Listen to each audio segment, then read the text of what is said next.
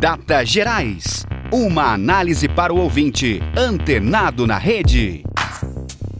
Olá, tudo bem? Eu sou Adriano Seolim. Oi, pessoal, sou Mariana Pereira. Esse é seu Data Gerais, uma análise inteligente sobre as movimentações nas redes sociais, em especial no mundo da política e dos negócios. Mário, o governo Bolsonaro teve uma semana difícil.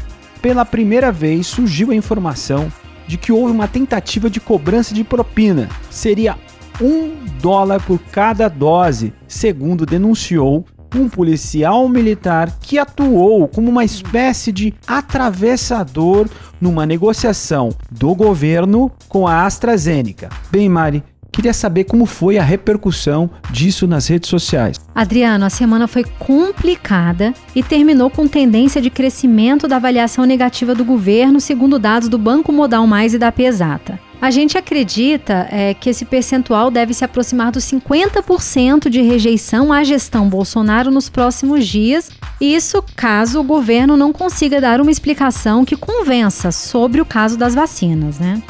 O que aconteceu essa semana, Adriano, é, vamos dizer que mais pareceu enredo de filme de espionagem. O policial militar esse a que você se referiu, de Minas Gerais, Luiz Dominguete, que denunciou ter recebido propina do governo para comprar as vacinas da AstraZeneca, divulgou um áudio na CPI para tentar desqualificar o deputado do DEM, Luiz Miranda. Vamos lembrar aqui que o deputado foi responsável por detonar o esquema Covaxin na semana passada e dizer que avisou Bolsonaro sobre o esquema de compra superfaturada e ele não teria feito nada. A versão mais forte nas redes é a de que Dominguete foi uma testemunha plantada pelo governo na CPI para queimar a imagem de Luiz Miranda e blindar o presidente das acusações.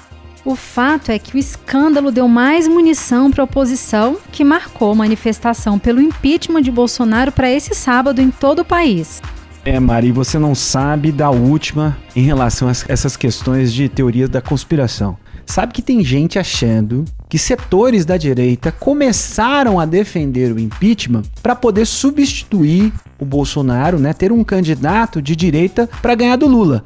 Para essas pessoas, o Bolsonaro está ficando tão fraco que mesmo que ele vá para o segundo turno, ele acaba perdendo. Então, bem, eu não sei se isso tem condição de ser feita, já afinal de contas é muito difícil você conseguir aprovar um impeachment. O fato é que hoje o processo de cassação não tem força por causa da aliança do governo com o Centrão. É, mas analistas que têm páginas no Twitter também reforçam é, que essa hipótese também não está descartada caso os protestos de rua cresçam. Então, a resposta está nas ruas, Adriano. Concordo com você, Mari. Por enquanto, a gente segue analisando os dados na rede. E para você que está interessado em saber como que é essa movimentação, ver os gráficos, é só acessar as redes sociais da Gerais FM. Eu vou ficando por aqui, até a semana que vem. Tchau, pessoal, até semana que vem.